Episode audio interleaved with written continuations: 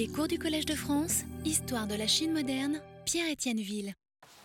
Donc, j'avais parlé la dernière fois des réactions violentes, enfin de certaines d'entre elles, euh, qui se sont produites dans diverses villes du Tiangnan immédiatement après la confirmation de la chute des Ming euh, en Chine du Nord, c'est-à-dire de la prise de la capitale par Li Zicheng et du suicide de l'empereur Chongzhen.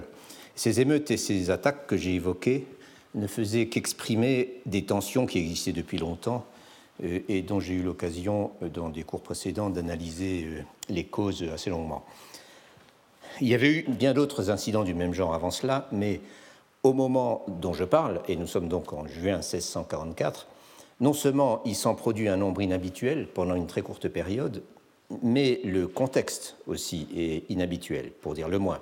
Je veux parler bien sûr de cette courte période de vacances du pouvoir dynastique qui s'insère entre la disparition corps et bien des Ming et de l'empereur dans le nord, ou plutôt la confirmation de cette disparition, et la résurgence de la dynastie à Nankin avec un gouvernement légitime et surtout avec un nouvel empereur. Tout confirme en effet que sans cette présence symbolique, et quelle que fût la qualité du personnage qui occupait le trône, et celui qui a été intronisé à Nankin le 19 juin 1644 semble avoir été particulièrement nul, euh, c'était, comme je l'ai dit, euh, l'anarchie. Et à vrai dire, ce, phénomène est assez fascinant à observer. J'ai proposé, dans une étude parue en 2007, dans l'ouvrage sur la Chine et la démocratie que j'ai co-dirigé avec ma collègue Madame Delmas Marty, et dans le papier qui viendra, vous aurez la, euh, la référence complète, euh, j'ai proposé la notion d'un ordre constitutionnel sous les Ming. Non pas d'une constitution, bien sûr, euh, car une telle chose n'existait pas à l'époque, mais d'un ensemble de textes, de règles et de pratiques qui organisaient la vie de l'État et de la dynastie et qui délimitaient d'une certaine façon les droits politiques de chacun, y compris de l'empereur lui-même. Euh, cette notion, d'ailleurs, ne s'applique pas seulement sous les Ming, ça va de soi, mais il me semble qu'il s'y applique de façon particulièrement appropriée, c'est ce que je montre dans cet article. Et en outre, euh, il y a eu des discussions extrêmement intéressantes à la fin des Ming, des débats, euh, sur ces thèmes qu'on peut dire constitutionnels. Or, si ordre constitutionnel il y a, l'empereur en est à tous égards la clé de voûte. Non seulement parce qu'il est placé au sommet de la pyramide, bien sûr, qu'il donne une sorte de sanction religieuse à l'ensemble du système, mais aussi parce que tout le gouvernement de l'Empire procède de lui. Euh, je veux dire que, en, théorie au moins, rien ne pouvait être fait ni décidé euh, dans l'Empire si l'empereur n'en avait pas donné l'ordre. Ce qui voulait plus souvent dire en, euh, en pratique, mais pas toujours, et ça dépendait de la personnalité du souverain, mais ce qu'il voulait malgré tout dire dans un grand nombre de cas, s'il n'avait pas approuvé par rescrit des propositions qui lui étaient soumises par d'autres. Qu'il s'agit de mesures à prendre, de personnes à nommer, de lois à promulguer ou de toute autre chose. Euh, mais même si c'était un coup de tampon, euh, c'était un rescrit impérial et c'était indispensable. En d'autres termes, en termes euh, même s'il était médiocre ou indolent, et cela n'était pas rare, Seule la présence de l'empereur garantissait la pérennité du système. En juin 1644, donc, il n'y a plus d'empereur. Mais si la dynastie est décapitée, si l'autorité symbolique suprême a disparu, le corps bureaucratique bouge encore, si je puis dire. Il arrive encore à fonctionner dans les territoires qui ne sont pas tombés aux mains de l'ennemi. À tout le moins, il peut continuer d'expédier les affaires courantes, voire de prendre des initiatives. Mais cela n'est concevable que pendant quelque temps et avec une marge de manœuvre très limitée. Et une fois privé de l'autorité symbolique qui découle de celle de l'empereur, l'autorité administrative locale finit inévitablement par se dissoudre. Alors que, soit dit en passant, à l'inverse, il est étonnant de voir à quel point, même dans les circonstances les plus critiques, une grande famine, par exemple, comme celle que j'avais étudiée l'année dernière, et même avec très peu de moyens, les fonctionnaires locaux sont parfois capables de tout faire tenir ensemble et de continuer d'être regardés par la société locale comme l'autorité ultime, euh, tant que leur présence renvoie implicitement à la seule source possible de légitimité, euh, laquelle a son siège à la capitale, à l'empereur, donc tant qu'il y a un empereur. Mais encore une fois, que cette source vienne à disparaître et ils sont laissés à eux-mêmes. C'est donc cela que nous avons en Chine du Sud pendant le court interrègne qui sépare la mort confirmée de Chongzhen à Pékin de l'intronisation de Hongguang à Nankin. Mais si l'avènement d'un nouvel empereur Ming et l'espoir d'une restauration dynastique semblent avoir ramené, disons, une certaine sécurité psychologique et avoir redonné pendant une brève période un but et une légitimité à ce qui subsistait de l'appareil d'État, elle n'a pas pour autant ramené le calme dans la société, ne serait-ce qu'en raison des immenses difficultés que le régime de Nankin devait affronter. La perte du Nord, la menace de plus en plus imminente d'une invasion, euh, la sécheresse persistante, l'effondrement de la fiscalité, euh, l'indiscipline euh, des seigneurs de la guerre supposés défendre la ligne du Yangtze, etc. etc. J'ai Merci. J'ai pas mal euh, parlé la semaine dernière de Qi Biaotia, dont le journal permet d'apercevoir toutes ces choses au jour le jour.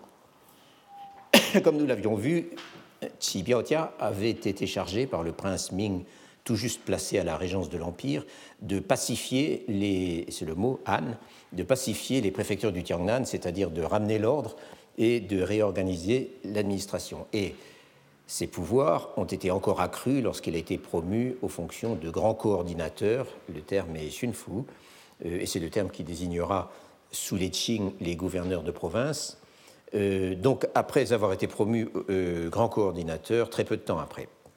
Et comme on peut le voir dans son journal, Xi Biaotia essaye de jouer à fond de la légitimité et de l'aura que lui confère sa désignation par la dynastie tout juste remise en selle mais pendant les quelques mois où il exerce ses responsabilités, euh, avant d'être contraint à la démission à la suite d'intrigues dont le détail euh, importe peu, il est confronté en permanence à une société travaillée par la violence, par les incertitudes qui continuent de peser sur l'avenir et par le risque de désagrégation. C'est un peu comme si les quelques semaines de vacances du pouvoir dont j'ai parlé, il y a huit jours, avaient libéré des forces centrifuges euh, de moins en moins contrôlables. Je l'ai déjà mentionné, l'un des liens sociaux qui explosent pendant cette période est ce qu'on peut appeler la dépendance.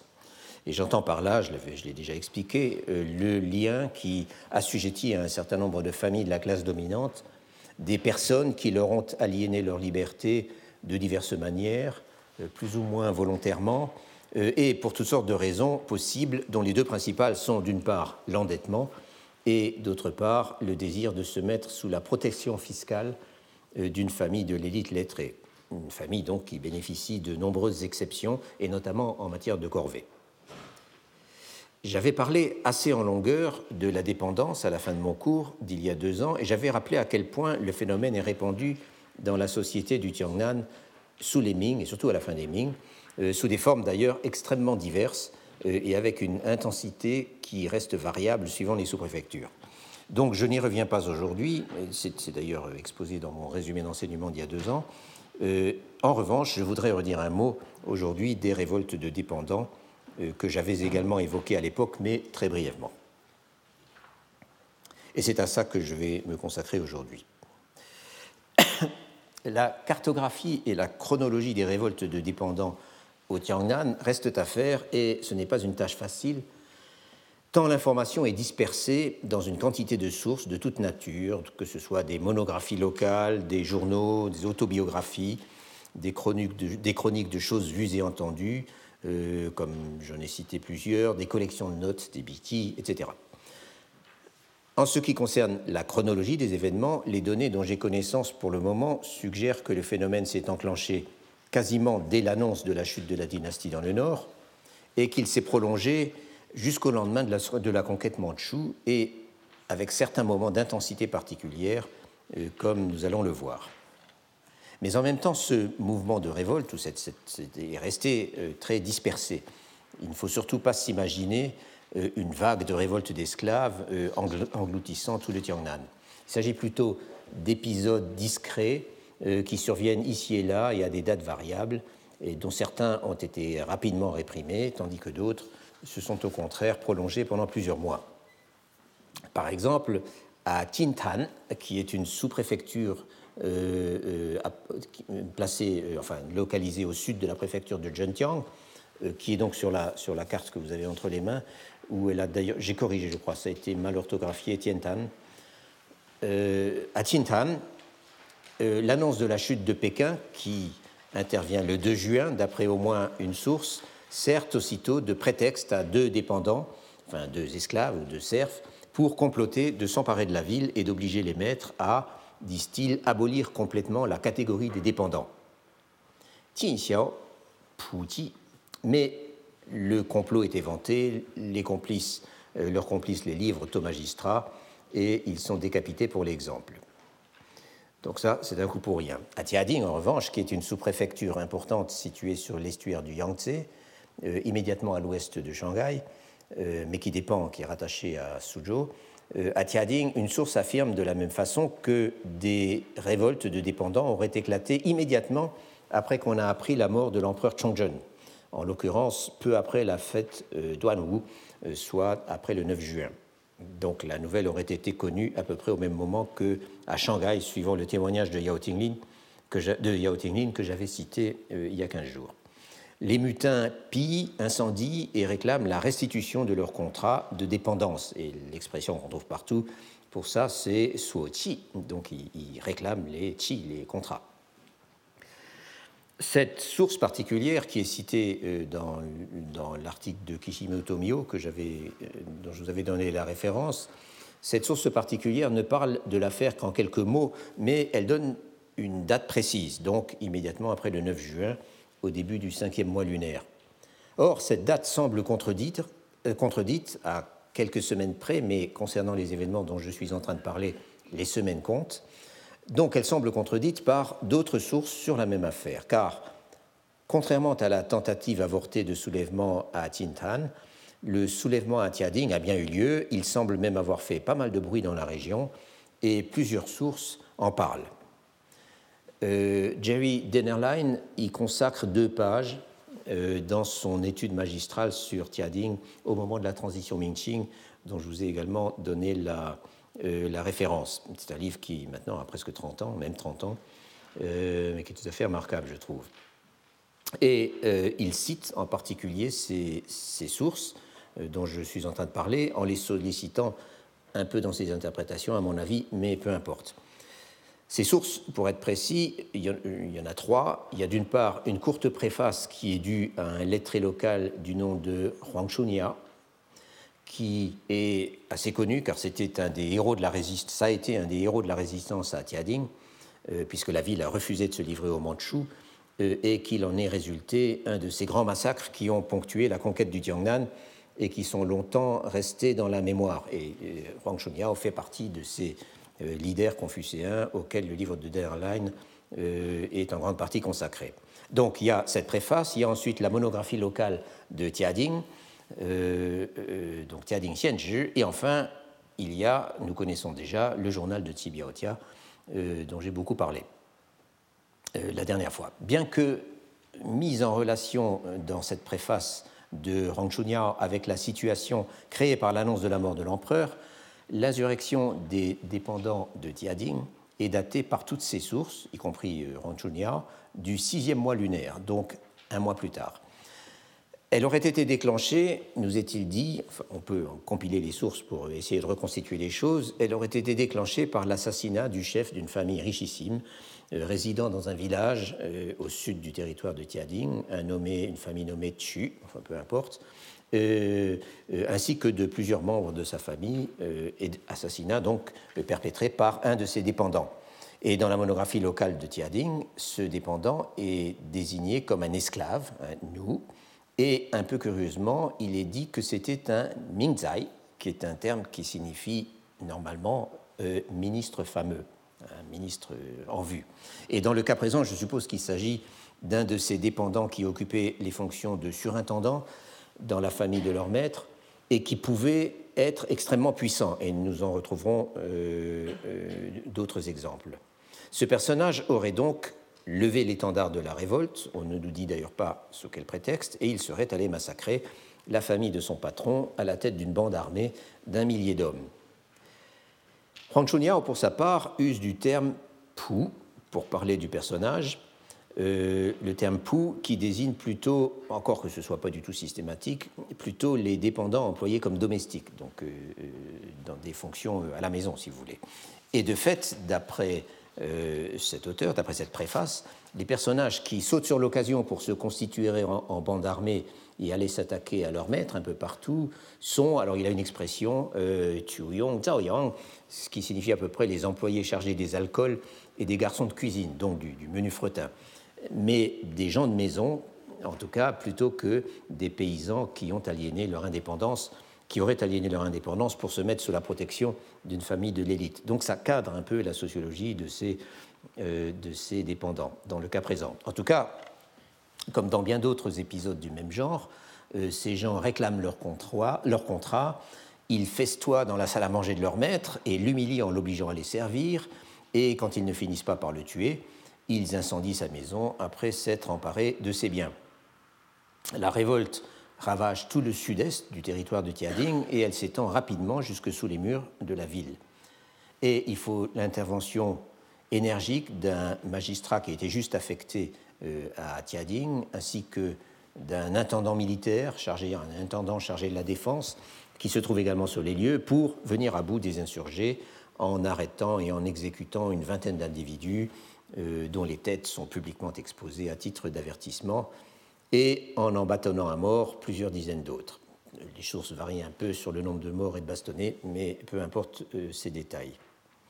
En tout cas, cette description correspond tout à fait à ce qui nous est dit des révoltes de dépendants dans la sous-préfecture voisine de Shanghai, auquel l'autobiographie de Yao Tingling consacre un passage assez substantiel euh, que j'avais résumé il y a deux ans.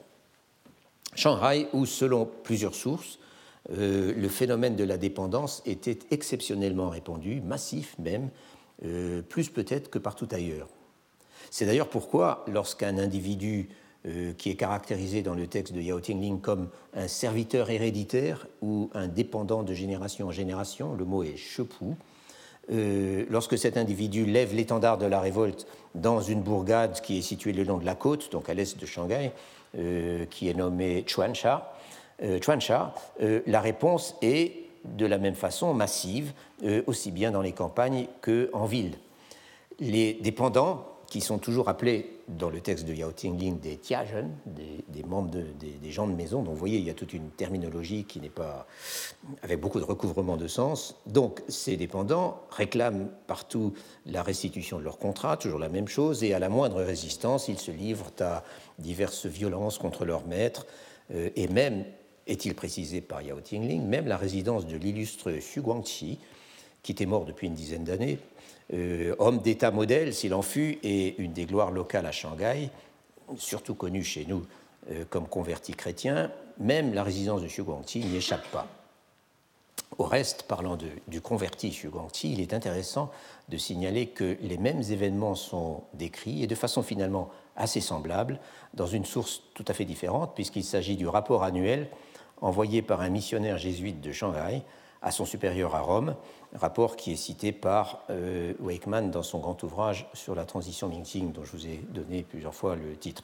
Un rapport où, bien sûr, les malheurs du fils de Xu Guangxi, euh, lequel s'appelait également, enfin pour le missionnaire, s'appelait non pas euh, Guangxi, mais Paul, donc euh, le fils de Paul Xu, les malheurs du fils de Paul Xu aux mains des dépendants révoltés sont, bien sûr, dûment mentionnés. Mais ce que je trouve, c'est normal qu'un missionnaire parle des, ennuis du principal converti chrétien de, sa localité, mais que Xu soit mentionné pour cela dans le texte de Yao Tingling, ça je trouve beaucoup plus intéressant, enfin beaucoup plus frappant. En tout cas, Yao Tingling date l'épisode de Chuansha, donc qui aurait lancé tout le reste, du septième mois lunaire, soit deux mois environ après l'annonce de la mort de l'empereur Chongzhen. Ce serait donc nettement plus tardif qu'à Tiading. Mais en réalité, euh, il se trompe, je crois, et il semble bien que les révoltes de dépendants à Tiading et à Shanghai aient éclaté à peu près au même moment, dans la première moitié du sixième mois lunaire, euh, d'abord à Tiading et ensuite à Shanghai. Au reste, ces deux sous-préfectures, j'y insiste quand même au passage, sont non seulement voisines géographiquement, euh, mais elles appartiennent en outre à une même zone naturelle ou écologique, pourrait-on dire, le long de l'estuaire du Yangtze, euh, une zone où les relations sociales sont dans une très large mesure déterminée par l'économie du coton, la production du coton et toutes les activités qui en dérivent, et cela depuis au moins le début des Ming. Une agriculture commerciale, donc, avec toutes sortes de conséquences socio-économiques que je ne peux pas détailler ici, sauf peut-être pour souligner que, d'après plusieurs auteurs, les dépendants ont joué un rôle important dans le développement de l'agriculture commerciale donc l'agriculture dont les produits étaient destinés euh, au marché, et dans le cas de Tiading au marché vraiment à longue distance, euh, dans le Tiangnan euh, au XVIe et au XVIIe siècle. Et je précise aussi que le livre de Dennerlein a de très bonnes analyses, enfin surtout au début, sur l'organisation socio-économique de Tiading et sur ce qu'il appelle la culture du coton, culture au sens cotton culture, c'est-à-dire, enfin vous comprenez. Quoi qu'il en soit, le journal de Chibiaotia permet là encore de préciser beaucoup de choses. Chibiaotia est informé d'une rébellion populaire, à ce moment-là il l'appelle simplement Minbian, euh, à Tiading le 13 de ce même sixième mois, euh, qui tombe donc le 16 juillet 1644. Et, et Chibiaotia, qui circulait entre ces diverses à l'intérieur de son territoire, se trouve alors à Wutiang, donc juste au sud de Suzhou. Et il envoie quelqu'un aller voir ce qui se passe. Il reparle de l'événement trois jours plus tard, le 19 juillet, et cette fois, il mentionne non seulement Tiading, mais également Shanghai. Et il en parle comme d'incidents qui durent depuis un certain temps, et il précise qu'il s'agit bien de dépendants, donc, qui se sont soulevés et qui massacrent leur maître. Euh, euh avait déjà censuré le magistrat de Tiading, euh, dit-il, dans, l'entrée correspondante de son journal, euh, ce qui a suscité un conflit avec l'intendant chargé, de la répression, et euh, pour appuyer ce dernier, euh, décide d'envoyer des troupes d'une garnison proche, et ceci est, euh, confirmé par les autres sources. il recueille les conseils d'un notable local qui semble être spécialisé dans l'art de gérer ces révoltes d'esclaves, et trois jours plus tard, il apprend que l'intendant en question a déjà exécuté une dizaine de meneurs et que les autres se sont dispersés. Et quelques jours après encore, le 27 juillet, l'intendant vient euh, euh, à Suzhou lui rendre compte de la situation à Shanghai et à Tiading. Et Xi Biaotia, euh, qui vient d'assumer formellement ses nouvelles fonctions de grand coordinateur et qui se trouve donc à ce moment dans ses bureaux de Suzhou, deux jours plus tard, se contente de noter dans son journal au passage que, à présent, le problème est réglé.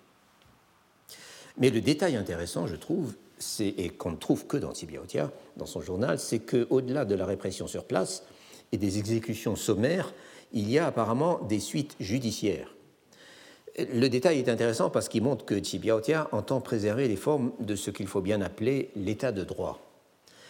Il ne s'agit pas seulement d'une justice expéditive, si vous voulez, euh, d'une justice de temps de guerre. Apparemment, un certain nombre de meneurs ont été arrêtés et déférés au grand coordinateur, car à la fin août et au début septembre, Chi Biaotia indique à plusieurs reprises qu'il interroge à son tribunal des individus qui ont participé à ces révoltes, donc de Tiading et Shanghai, euh, surtout Tiading, il parle surtout de Tiading, qu'il en, a fait, qu'il en fait exécuter plusieurs et que d'autres ont été confiés à d'autres administrations euh, pour être jugés. Et ce n'est en fait que le 19 septembre, donc euh, deux mois après, la première information sur les événements, ce n'est que le 19 septembre que Tsibiaotia note dans son journal que maintenant il a bouclé le cas de Tiading.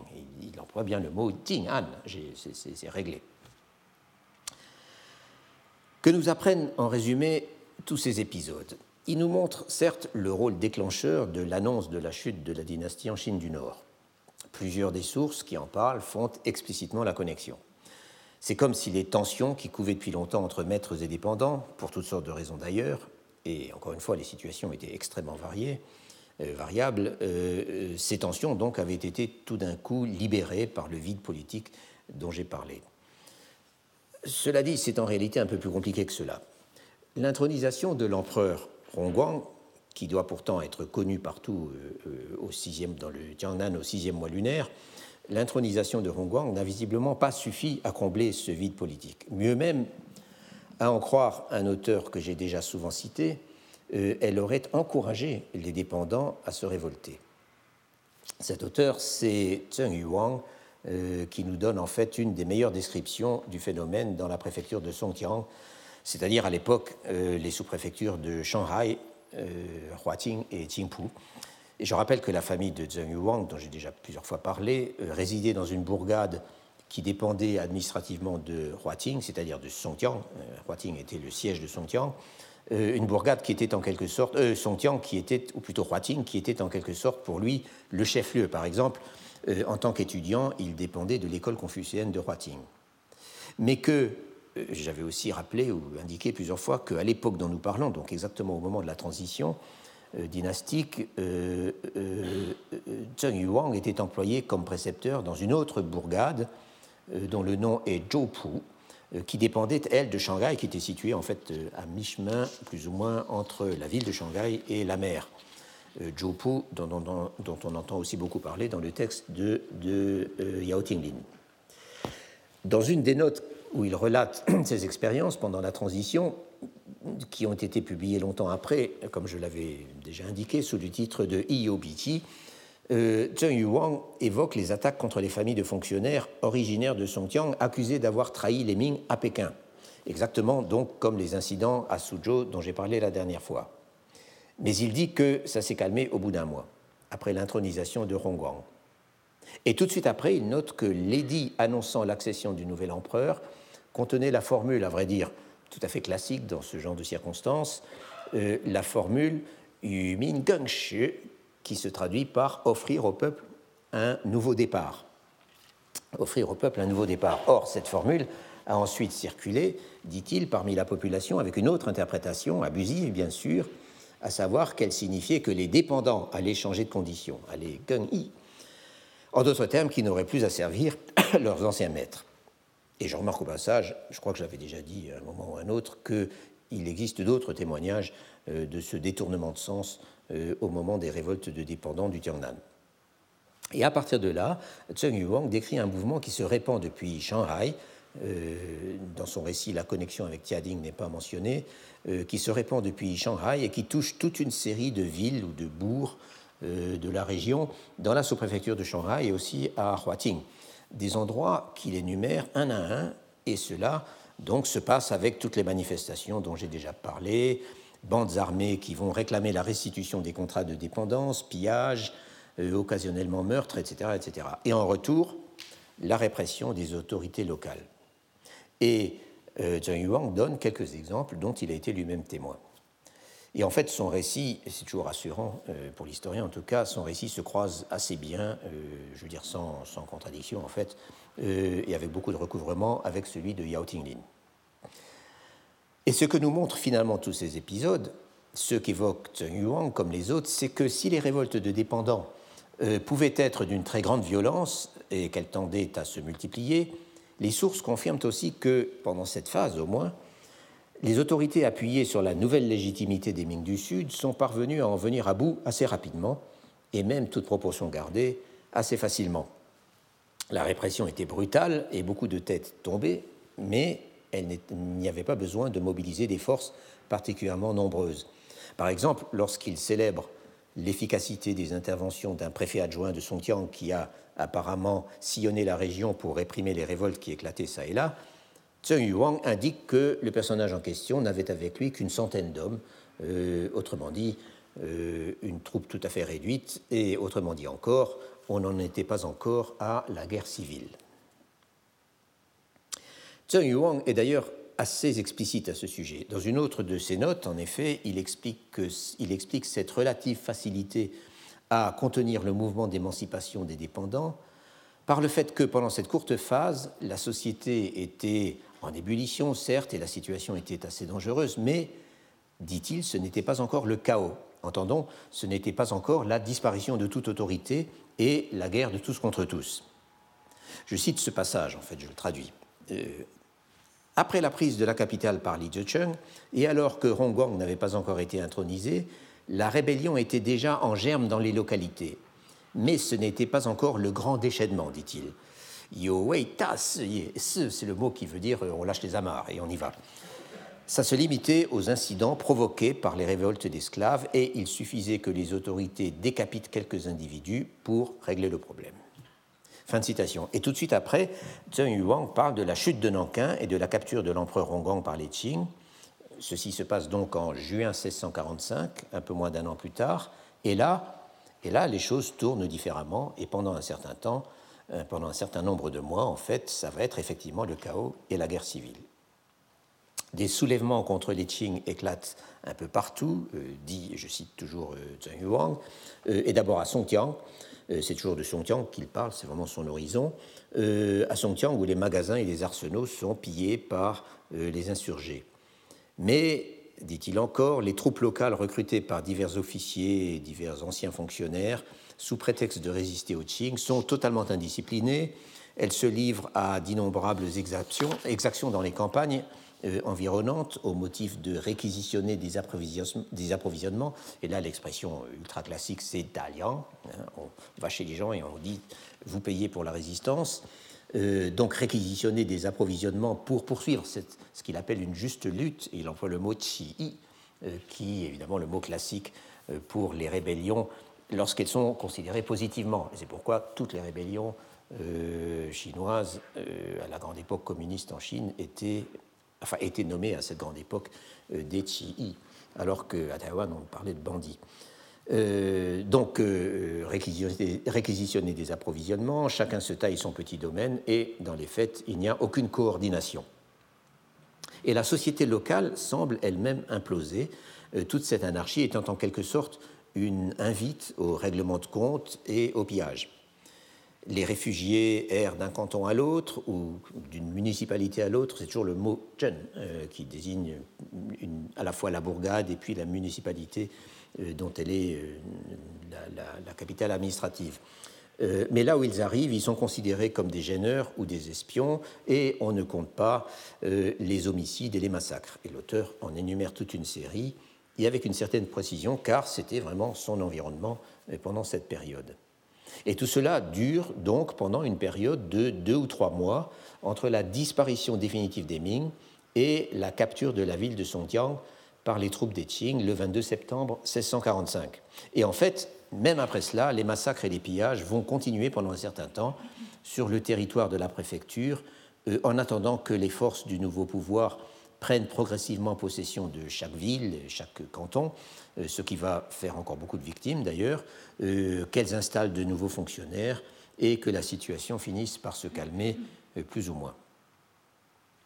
À vrai dire, dans les quelques années qui suivent, ce calme sera des plus précaires. Mais tout ceci, tel que je viens de le dire, c'est la façon dont Zheng Yuang présente les, choses. Et j'ajoute que dans le Lin Yanqi, c'est-à-dire l'autobiographie de, de Yao Tinglin, on trouve une description assez parallèle à ce qui vient d'être résumé, sauf que Yao Tinglin insère beaucoup mieux les, incidents qu'il décrit euh, dans le développement général de la situation euh, au Tiangnan. Et après tout, son autobiographie est un, véritable récit euh, plutôt qu'un recueil de notules comme le texte de Zheng Yuang, et de notules en plus mises un peu dans le désordre. Et l'année 1645, et il se trouve que c'est une des années dont Yao Tingling parle le plus longuement dans son autobiographie. C'est peut-être l'année où il parle, euh, où le texte est le plus long. Et il nous dit en fait que les mouvements de panique se sont déclenchés à Shanghai dès qu'on a appris la nouvelle de la défaite de Shekefa à Yangzhou, dont j'avais parlé dans mon premier exposé, autrement dit trois semaines avant la prise de Nankin par les Mandchous. Et après qu'on a été informé de ce dernier événement, de la chute de Nankin, et que le magistrat de Shanghai a décidé d'abandonner son poste, euh, au grand désespoir de la population, car il était très apprécié, euh, l'anarchie s'installe dans les campagnes. Euh, il n'y a plus aucune autorité. Les raquettes, les règlements de compte, les groupements armés qui se prétendent loyalistes, organisés par des personnages pas toujours recommandables, les milices d'autodéfense mises sur pied par les riches, etc. etc. Et tout cela dure donc jusqu'à la prise de Shanghai par les Qing, euh, quelque temps après celle de Songjiang. Mais avant de parler des circonstances de la conquête proprement dite, et surtout des réactions des habitants de Shanghai et d'ailleurs, ce que je ferai essentiellement la prochaine fois, je voudrais continuer pendant un moment de m'intéresser aux révoltes de dépendants, car celles-ci n'ont pas du tout cessé euh, avec la chute des Ming et l'invasion mandchoue. Au contraire, elles continuent d'être signalées ici et là, et dans un certain nombre de cas, elles prennent des formes euh, encore beaucoup plus virulentes qu'en euh, 1644. En fait, un premier point qui mérite d'être souligné, je crois, c'est une certaine homologie entre ces, révoltes de dépendants au moment de la conquête mandchoue et la vague précédente de révoltes en 1644. Et ces dernières, comme nous l'avons vu, avaient été encouragées d'une certaine manière par un premier changement de régime, ou un changement de régime en deux temps en fait. D'abord l'annonce de la chute des Ming dans le nord et ensuite l'intronisation d'un nouvel empereur à Nankin. Et de la même façon, l'effondrement du régime de Nankin, à peu près un an plus tard, en 1645, et l'avènement du nouveau régime des Qing dans le sud suscite une nouvelle vague de révoltes de dépendants, donc celle dont je vais dire un mot euh, tout de suite.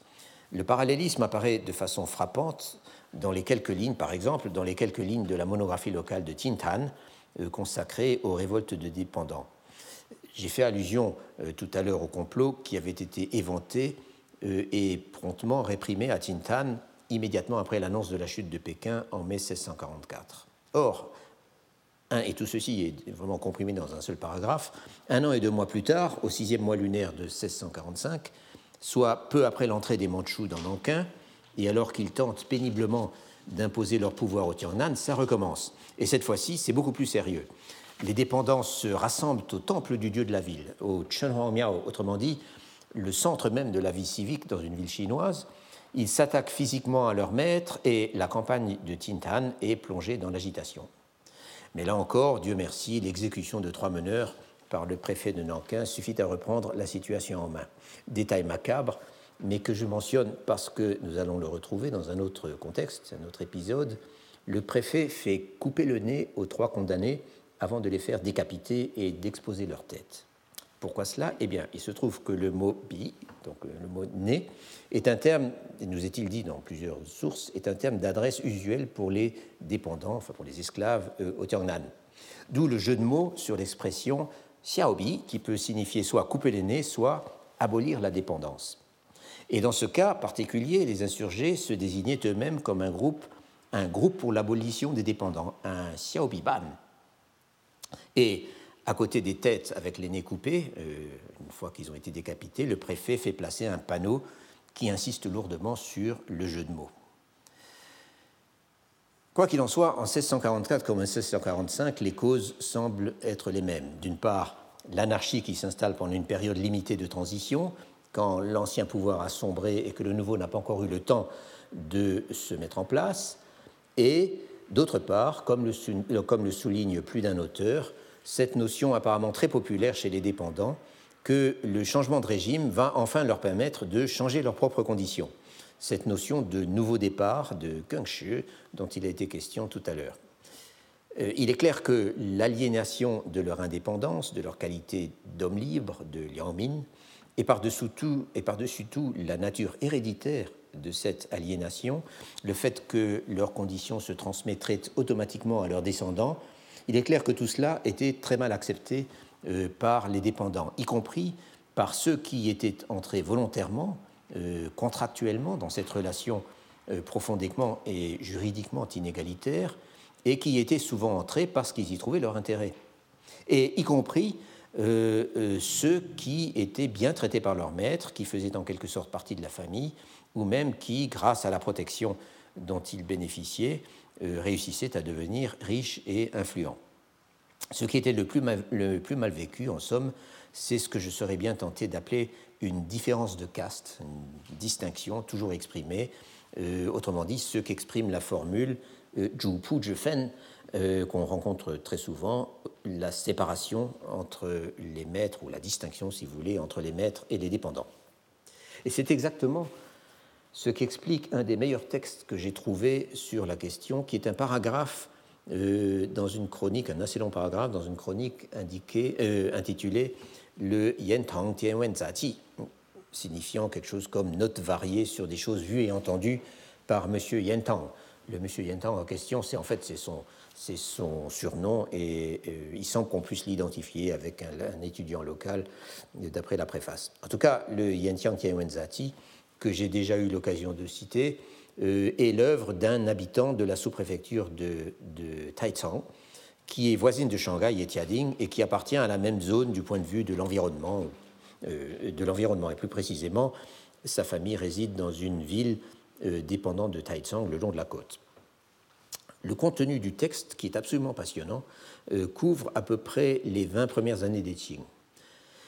C'est un ouvrage qui est assez comparable au Tijen Tiwenlu, dont j'ai beaucoup parlé, et les deux en fait ont été publiés pour la première fois dans la même collection en 1911, sauf qu'il est nettement plus court, il ne fait qu'une quarantaine de folios et sans séparation de chapitres, et sauf que surtout son organisation est moins strictement chronologique.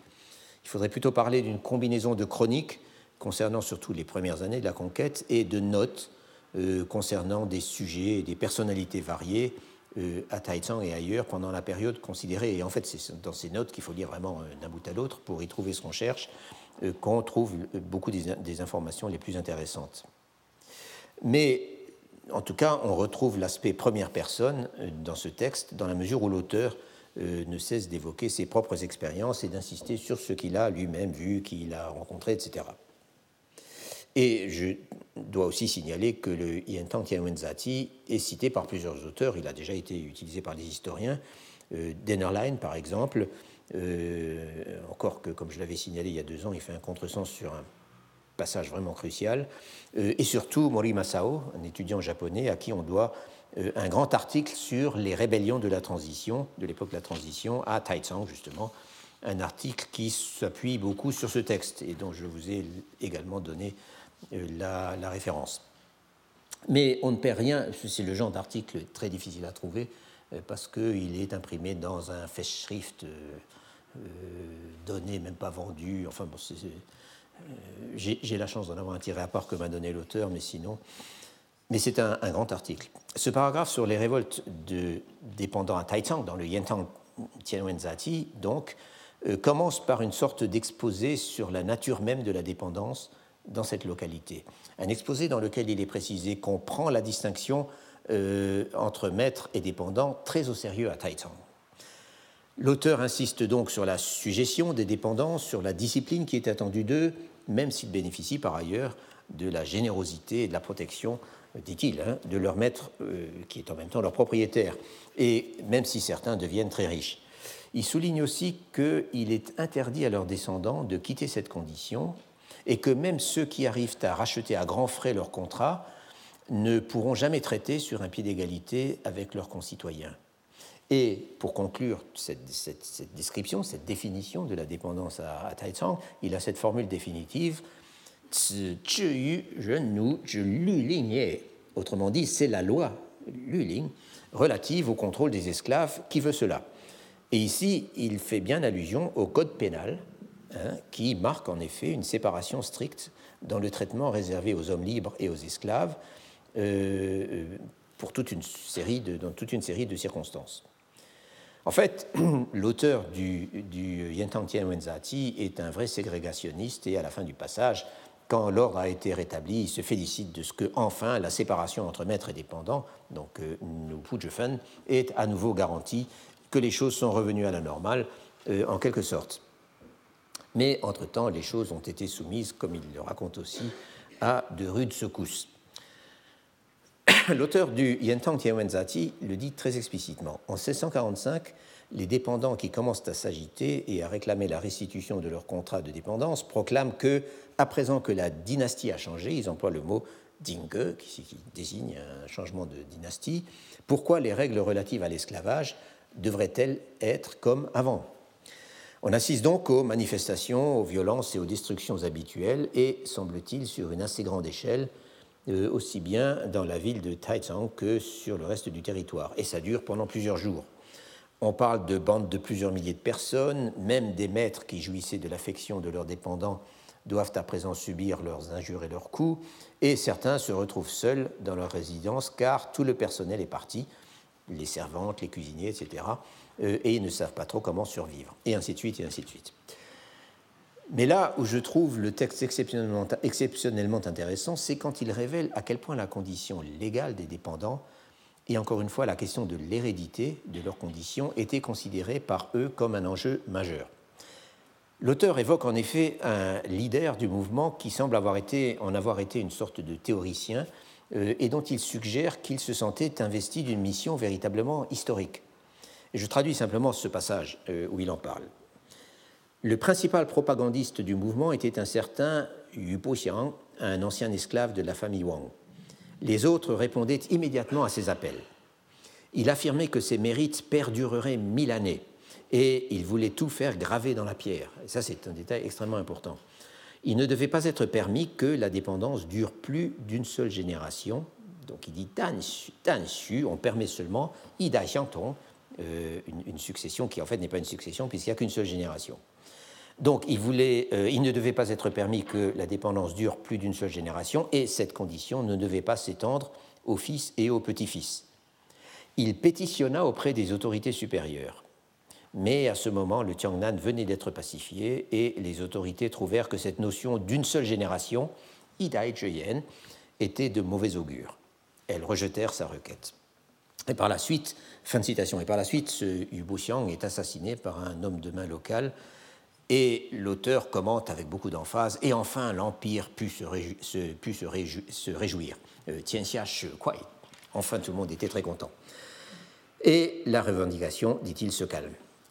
En outre, le nouveau gouverneur des Qing, euh, enfin, du nouveau régime, passe à Taizong et règle une autre affaire de dépendance séditieux de, de Nou par une exécution et quelques bastonnades. Et il fait afficher une proclamation comme quoi désormais il est interdit de se rebeller de nouveau.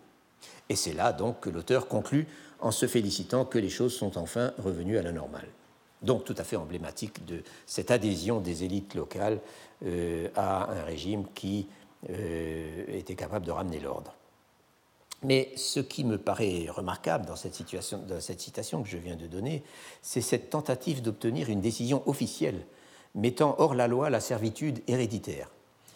Et il me paraît clair que si le personnage en question s'est risqué à cette démarche à première vue étrange, étant donné le fait qu'il était malgré tout l'inspirateur d'une sédition, c'est, comme je le disais tout à l'heure, à cause du changement de dynastie. Il croit naïvement que le nouveau régime va être plus ouvert à la revendication des dépendants. Il n'en est évidemment rien et il va de soi que si sa requête a été rejetée, ce n'était pas seulement parce que, soi-disant, parler d'une seule génération euh, pourrait être de mauvais augure euh, concernant la pérennité du pouvoir mandchou au Tiangnan, et que ça aurait donc déplu aux nouvelles autorités des Qing. Cela étant, naïf peut-être, mais je voudrais quand même souligner, en me plaçant cette fois dans une durée plus longue que celle de la transition Ming-Qing, que cette revendication allait, si je puis dire, dans le sens de l'histoire. D'une histoire extrêmement lente, certes, et qui est allée à l'encontre de considérables pesanteurs sociales, mais c'est malgré tout un fait qu'au XVIIIe et au XIXe siècle, les empereurs Qing ont pris certaines décisions qui allégeaient la discrimination euh, contre les catégories inférieures de population, dont les dépendants euh, faisaient partie.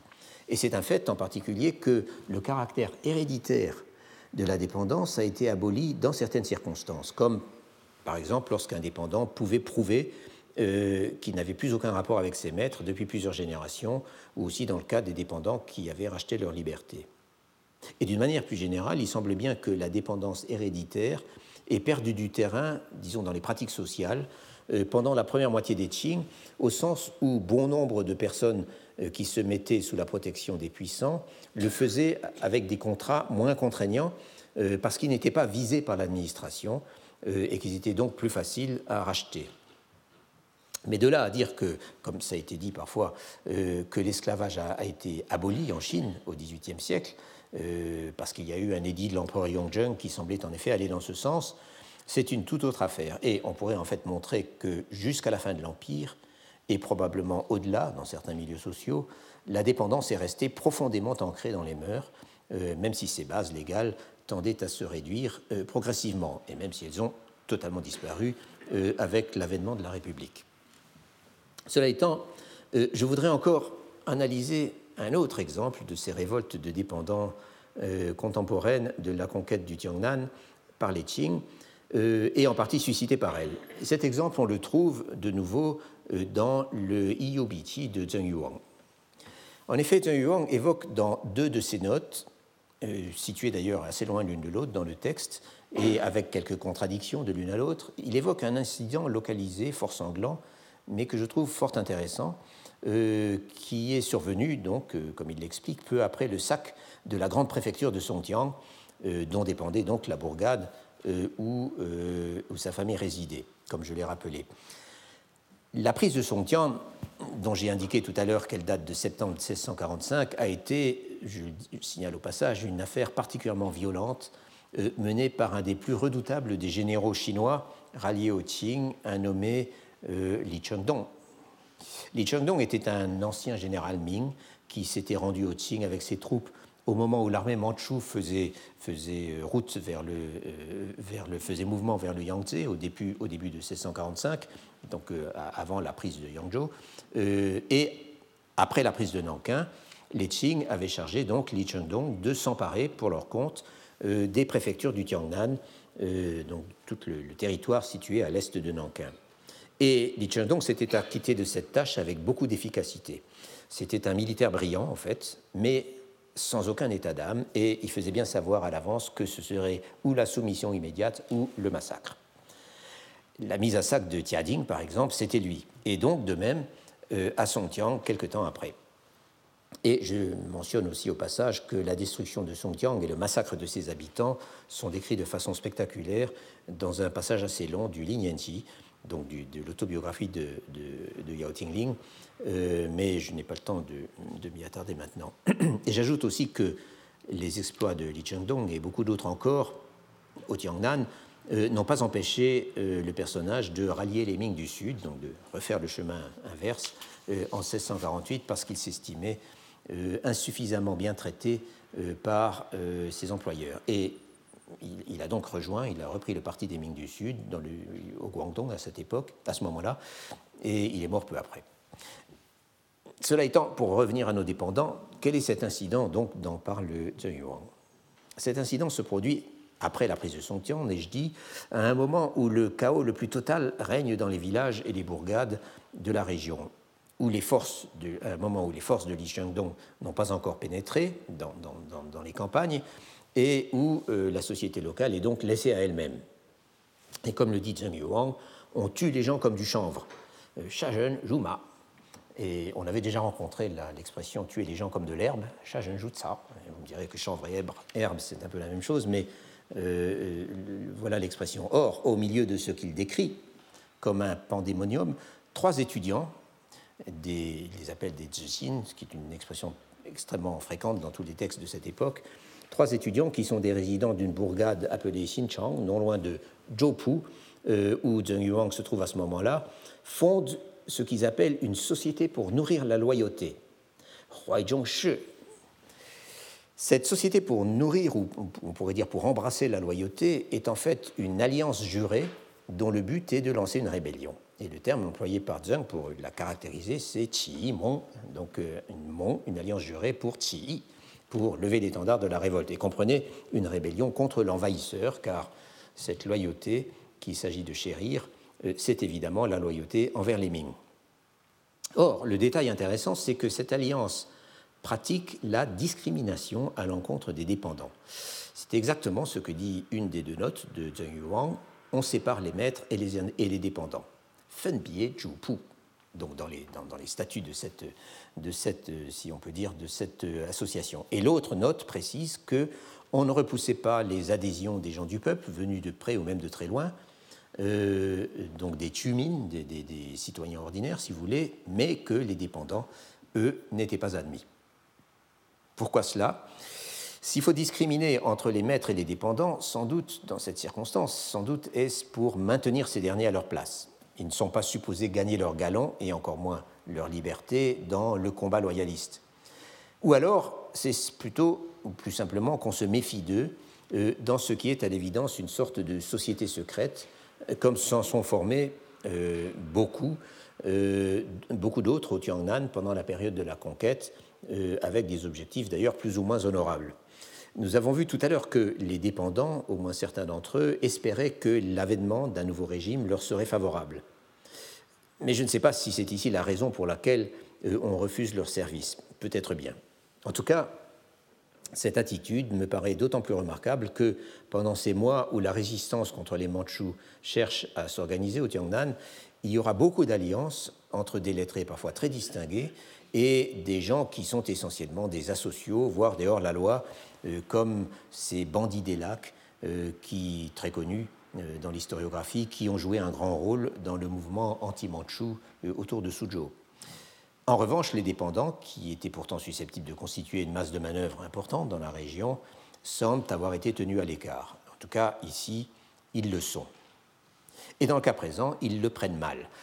Dans une des deux recensions de l'incident que propose Zheng Yuang, c'est un esclave puissant, un, Haonu, qui prend prétexte de cette discrimination pour se révolter à la tête de quelques dizaines d'hommes et massacrer un certain licencié Zhu, ses trois frères et trois de ses neveux, après quoi ils mettent le feu à leur résidence. Et Zheng Yuang nous dit qu'il pouvait voir la lueur de l'incendie depuis Zhoupu. Pourquoi en avait-il particulièrement contre ces Zhu? L'histoire ne le dit pas, mais il semble bien que le licencié Zhu comptait parmi les, chefs de la Ligue en question, et peut-être s'était-il montré particulièrement arrogant envers les dépendants. L'autre recension du même incident, qui indique d'ailleurs la date exacte, c'est le 22 septembre 1645, le jour même où la ville de Songtiang tombe aux mains de Li Chengdong. Euh, l'autre recension donc donne également le nom de l'individu en question, et non seulement son nom, mais aussi son zi, son nom social, ce qui implique une certaine justement surface sociale euh, remarquable chez un, chez un dépendant, chez un esclave techniquement parlant. Et cette version précise qu'il était le chef des dépendants d'une certaine famille Et l'expression employée ici est tigang, qui est en effet un terme très fréquent pour désigner une sorte d'intendant, si l'on veut, euh, de statut servile lui aussi, mais ayant la haute main sur les affaires de la famille qu'il emploie, qui le possède, euh, et qui est propriétaire donc de sa propre personne, euh, donc ayant la haute main sur les affaires de la famille, dirigeant le personnel, s'occupant des finances, participant même à certaines décisions familiales, etc. Donc tout ça, c'est le contenu de, la fonction de Tigang. Et lorsque j'avais parlé des dépendants de la famille de Yao Tinglin, il y a deux ans, que j'avais examiné ça d'assez près, euh, nous avions rencontré des personnages de ce genre, euh, même si le terme Tigang n'était pas utilisé dans ce texte. Et c'est sans doute à ce type de personnage également que renvoyait l'expression inhabituelle que j'ai traduite, faute de mieux, tout à l'heure, par ministre fameux, par euh, Ming Xiang, euh, euh, expression donc sur laquelle nous sommes tombés à propos d'un incident du même genre à Tiading. Quant au terme Haonu, donc esclave puissant, lui aussi très répandu, il met l'accent sur le pouvoir dont jouit l'individu qu'il désigne, avec une connotation indiscutablement péjorative. Et ces Haonu, ces esclaves puissants, sont perçus comme des, en fait, des tyrans locaux qui profitent de l'influence de leur maître et de la protection de leur maître pour se livrer à diverses exactions au détriment des membres plus faibles de la communauté. Dans une des, deux, recensions de l'histoire qu'il propose, Zheng Yuang se plaint que, euh, en conclusion, que seulement cinq ou six individus ont été exécutés euh, à la suite de l'assassinat des membres de la famille Zhu. Et surtout, il a ce commentaire assez typique de sa personnalité, tel qu'elle ressort de ses notes, euh, et qu'on pourrait résumer d'un mot, surtout pas d'héroïsme. Voici ce qu'il dit en effet. En général, en période de bouleversement et de trouble, il n'y a qu'une solution, courir se mettre à l'abri. Ceux qui veulent aller de l'avant et faire des plans, donc il emploie le mot Tingshen c'est des activistes si l'on veut, et donc des gens comme le licencié Zhu, etc. Euh, euh, ceux qui veulent aller de l'avant et faire des plans auront toujours à en souffrir. Qu'à l'avenir, le cas des Zhu serve d'exemple ou de miroir, littéralement. Euh, typique de Zheng Yuang, disais-je, mais typique aussi de la très grande majorité de ses semblables, qu'on pense par exemple à la réaction immédiate des oncles de Yao Tinglin, dont j'avais parlé il y a quelque temps, des oncles de Yao Tinglin quand ils apprennent la nouvelle de la chute de Pékin. Où allons-nous fuir pour nous mettre en sécurité disent-ils immédiatement. Et nous verrons d'autres exemples de ce réflexe de fuite parmi les élites résidant dans les villes du Tiangnan la semaine prochaine. Quoi qu'il en soit, si j'ai consacré quelques considérations à cette affaire rapportée par Zheng Yuan, où malgré tout le nombre des morts a été limité, 7, euh, euh, c'est à cause de ce thème, plus les, plus les condamnés bien sûr, c'est à cause de ce thème de la discrimination, non pas en général, car elle était constitutive du statut de dépendant, mais par référence à la cause loyaliste.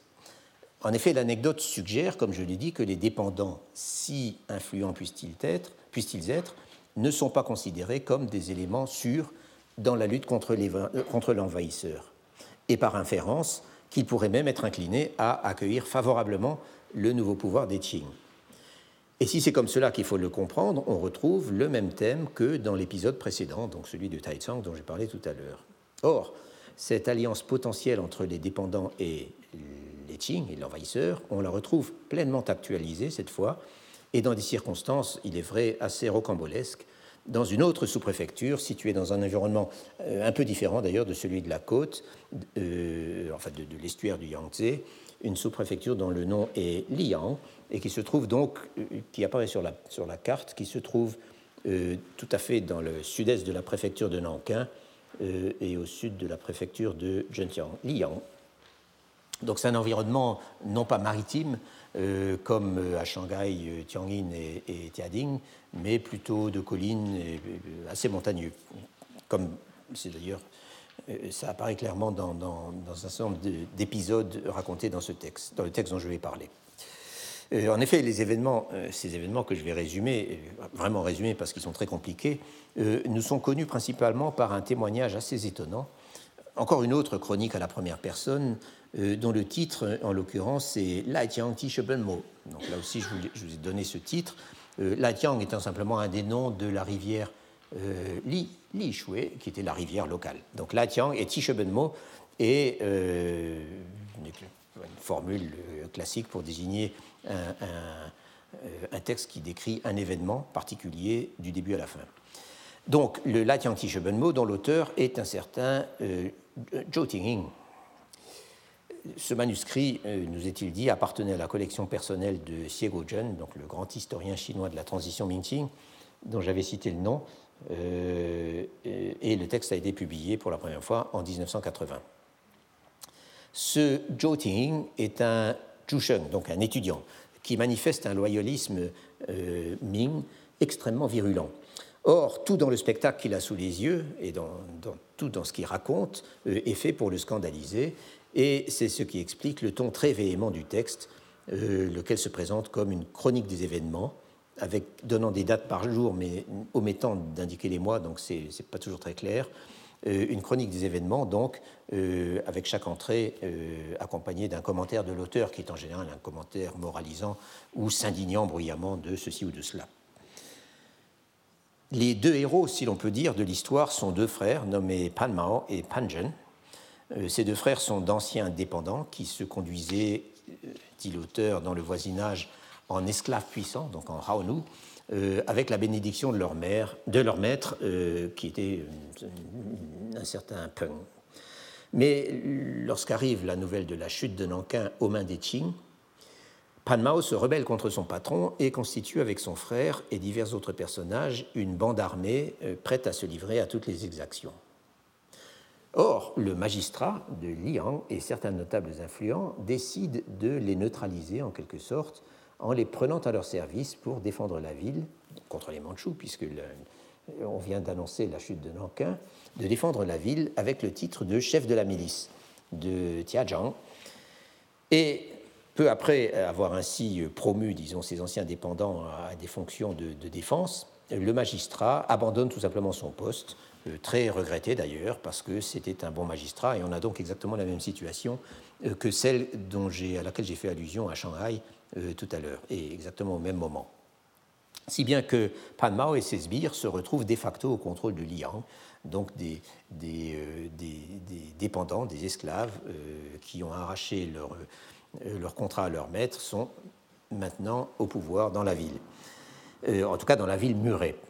Euh, Pan Mao parade comme un magistrat, tandis que son frère Pan Zhen hérite du, du poste de chef de la milice et il recrute massivement des dépendants pour gonfler leurs troupes. On a donc cette situation apparemment unique et je dirais presque surréaliste, dans laquelle une sous-préfecture est entièrement et quasi officiellement aux mains d'une troupe de dépendants révoltés.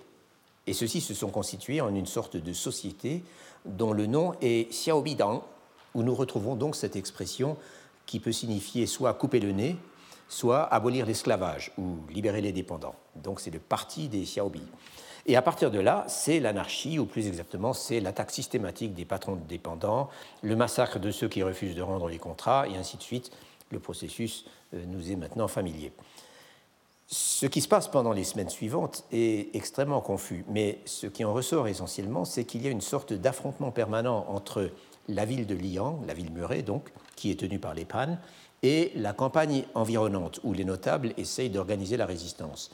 D'où toute une série de batailles, des tentatives de la part des leaders extérieurs pour reprendre le contrôle de la ville, des sorties meurtrières des occupants de la ville euh, dans les villages environnants pour piller et pour s'approvisionner ou pour se livrer à des expéditions punitives, et ainsi de suite, euh, peu importe les détails.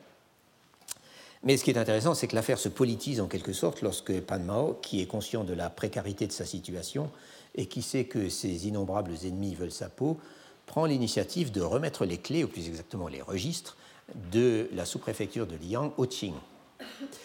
Dès lors, les affrontements vont devenir des affrontements entre les dépendants qui occupent de facto la ville et qui se sont mis sous la protection des Qing, euh, lesquels à ce moment sont encore loin de contrôler efficacement la région, on est en juin 1645, et ils viennent tout juste de s'emparer de Nankin. Donc d'une part cela, et d'autre part divers groupes de loyalistes Ming basés à l'extérieur et commandés par des membres de l'élite lettrée établis dans la campagne. La ville est proprement rançonnée, tous les riches qui, ne se sont pas enfuis euh, payent des lourds pots de vin pour être laissés tranquilles par les, frères Pan, et aux alentours, ce sont des batailles incessantes où chaque partie rencontre alternativement la victoire et la défaite. Le texte est assez long quand même et raconte tous ces retournements euh, dont je vous dispense bien entendu. Mais la présence des Qing va rapidement se faire plus visible. D'abord, à la demande de Pan Mao, ils envoient un corps de troupes pour libérer la ville qui se trouve à ce moment assiégée par euh, des loyalistes. Et là, comme un peu partout au Tiangnan, on peut constater euh, qu'à peu près personne ne fait le poids euh, face à la force de frappe militaire mandchoue. Quand les Mandchous en personne arrivent, pas grand monde ne leur résiste. Et un peu plus tard, les Qing envoient à Liang un magistrat, un Chinois originaire du Zhejiang, qui s'avère en fait incapable de contrôler les pannes et leurs hommes, et encore moins de les désarmer. Et pendant la période qui suit, la ville de Liang, de Liang va continuer d'être largement coupée de son hinterland et à être soumise à des attaques, à des attaques loyalistes régulières.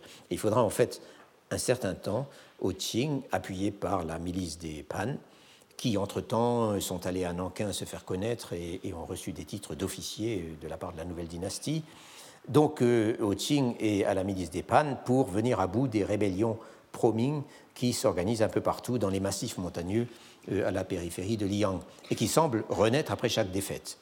Et la ville, en fait, sera encore plusieurs fois assiégée.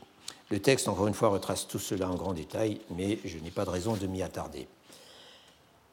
Mais si le nouveau magistrat s'en remet rapidement à Pan Mao pour tout ce qui concerne l'administration, euh, s'il abandonne en fait son pouvoir, euh, à un, dépendant, euh, un déclassé, si vous voulez, euh, il prend malgré tout certaines initiatives qui ne sont pas simplement symboliques. D'abord, il proclame que tous les hommes doivent se raser la tête et adopter la coiffure manchoue.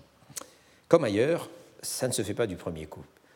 Au début, en fait, personne n'ose s'exécuter car à ce moment-là, les loyalistes menacent la ville et ils sont très présents aux alentours. Mais par la suite, les habitants de la ville, qui sont de toute façon sous le contrôle de la milice, et les Pan ont été les premiers à arborer la tonsure manchoue, euh, les habitants de la ville donc s'exécuteront assez vite. Et ils vont tous ressembler à des chiens et à des cochons, euh, suivant la formule que répète à plusieurs reprises l'auteur, euh, ressembler à des chiens et des cochons, et non pas à des êtres humains. En revanche, la campagne résiste beaucoup plus longtemps et là nous rencontrons une configuration qui a été extrêmement fréquente dans le Tiangnan et sur laquelle je reviendrai la semaine prochaine. Cette configuration, c'est ville contre campagne, à cause précisément de l'ordre de se raser la tête. il faudra en fait un certain temps, de nouveaux ordres et plusieurs descentes des troupes Qing dans les villages de Liang pour que la campagne euh, finisse progressivement par s'exécuter euh, elle aussi. Mais il y a un maillon faible, et ce maillon faible, ce sont nos amis les étudiants. Et avec eux, nous retrouvons un thème que j'avais un peu développé dans un de mes premiers exposés lorsque j'avais parlé de la situation en Chine du Nord pendant l'interrègne Shun. Et ce thème, c'est l'irrésistible désir de la majorité des lettrés de, de préserver leur statut. Ce qui, pour les étudiants d'État, signifie garder le contact avec les autorités, quelles qu'elles soient, et se soumettre aux examens réguliers qui leur permettent justement de rester des étudiants donc de rester dans le registre des étudiants d'État. Le jour même de l'arrivée du nouveau magistrat, un petit fonctionnaire local que l'auteur méprise beaucoup est venu l'accueillir à la tête d'une délégation d'étudiants, donc tête rasée. Mais ils ne sont encore qu'une trentaine et la plupart des lettrés se terrent à la campagne pour ne pas avoir justement à se raser la tête. Mais quand plus tard, plus de deux mois après, semble-t-il, mais encore une fois, la chronologie n'est pas très claire, quand plus tard les Qing organisent un examen à Liang, et là l'examen est vraiment le moment clé, le, point tournant, lorsqu'ils organisent un examen à Liang, quasiment tout le monde se présente, pas moins de 500 étudiants. Tous se sont rasés la tête, bien entendu, et comme le commente l'auteur, ces lettrés qui avaient organisé une grande lamentation au temple de Confucius quand on avait appris la mort de l'empereur Ming, à présent, ils se présentent à l'examen, la honte au visage. Seule une centaine se sont arrangés pour y échapper. Et il ajoute que, avant cela, ils se cachaient encore pour garder leurs cheveux, mais qu'à présent, ils tiennent tellement à aller à l'examen qu'ils n'ont pas hésité à, dit-il, mutiler le corps que leur avaient légué leurs parents. C'est la formule euh, classique du classique de la piété filiale, euh, comme quoi il ne faut pas toucher au corps que vous ont, laissé, que vous ont légué leurs parents.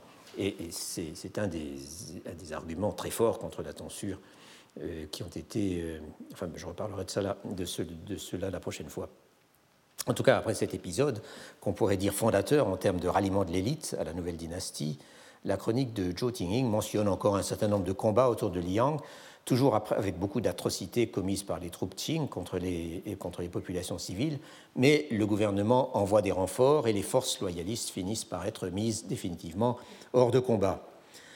Pour leur part, les frères Pan et leurs associés seront finalement arrêtés et mis hors d'état de nuire. En effet, certains notables qui avaient particulièrement eu à souffrir d'eux, sont allés se plaindre à la capitale, c'est-à-dire à Nankin en l'occurrence, euh, quand l'auteur dit la capitale, c'est toujours Nankin, euh, une enquête a été secrètement ordonnée et l'officier Qing à qui elle a été confiée s'est, dit le texte, convaincu de leurs méfaits.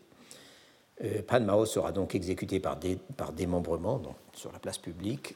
Et là, l'auteur nous donne la date exacte, c'est le 24 décembre 1645. Et un peu plus tard, Pan Zhen, dont l'enquête aura établi qu'il était encore pire que son frère, subira le même sort. Et ainsi se termine le Laitiang Mo.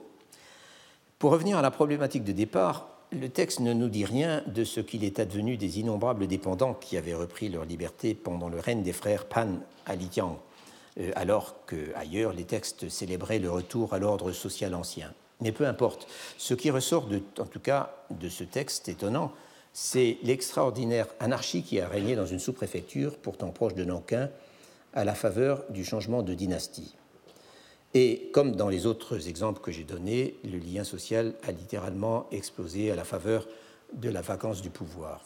Et dans ce que j'examinerai la prochaine fois, euh, nous retrouverons un certain nombre de thèmes auxquels j'ai fait allusion euh, aujourd'hui, euh, qui correspondent exactement à la même période, c'est-à-dire le thème de, l'anarchie généralisée, le thème de la résistance à l'ordre de, se raser la tête, qui a été euh, réellement euh, le point tournant dans l'histoire de la conquête mandchoue, euh, et aussi le thème du désir des élites de se réintégrer le plus vite possible à un ordre qui soit capable de préserver leur statut. C'est donc de tout cela que je parlerai la prochaine fois. Et la surprochaine fois, qui sera également la dernière, je changerai complètement de sujet, enfin un peu de sujet, en vous présentant, comme je l'avais euh, annoncé déjà, euh, l'apothéose des Qing au moment de la visite euh, de l'empereur Kangxi à Suzhou en 1684. Je vous remercie. Donc les, les résumés de de la, du cours de l'année dernière ont été ont été euh, distribués. Euh, j'en garde sous le coude pour s'il y a d'autres personnes. Le résumé de l'année d'avant, qui portait également sur le même sujet, euh, est, est disponible en ligne. Retrouvez tous les contenus du Collège de France sur www.colège-2-france.fr.